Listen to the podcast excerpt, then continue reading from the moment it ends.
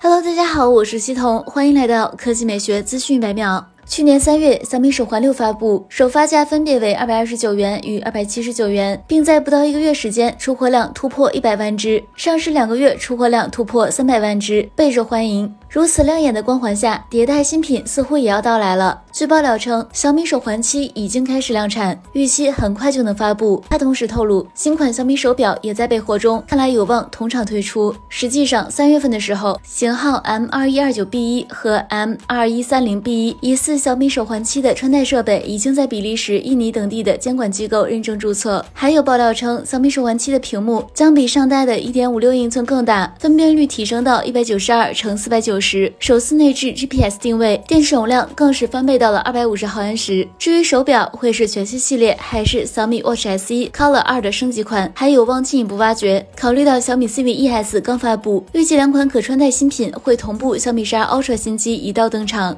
来看第二条新闻，有报道指出，宝马将于本月发布 M4 CSL，下月宣布第一款的同时，也是最后一款 M3 旅行版。这款空前绝后的旅行版拥有 M3 雷霆版的动力数据，以及不弱于 M3 的性能表现，仅提供 xDrive 四驱车型，手动或后驱车型一概欠奉。M3 旅行版具备外扩更明显的轮拱、更犀利的 M 前后包围，比如巨大的后扩散器及四出排气。实车谍照显示，M3 旅行版将配备新一代 iDrive 八系统，以及集成 Z S i X 的十二点三加十四点九寸弧形连屏，内饰设计与现款 M 车系相比可谓天差地别。由于宝马也不可避免的逐步走向电气化，M 三旅行版将是 M 系最后一款燃油旅行车。在选装包的加持下，该车的电子限速可由每小时二百五十公里放宽至每小时二百八十公里。直六三点零双涡轮发动机可迸发五百零三马力，六百五十牛米。最重要的是，公司将继续提供手动换挡车型，但 AT 车型是否沿用双离合变速器？仍未可知。大鼻孔 M 三放弃双离合，改用八 AT，已招致不少非议。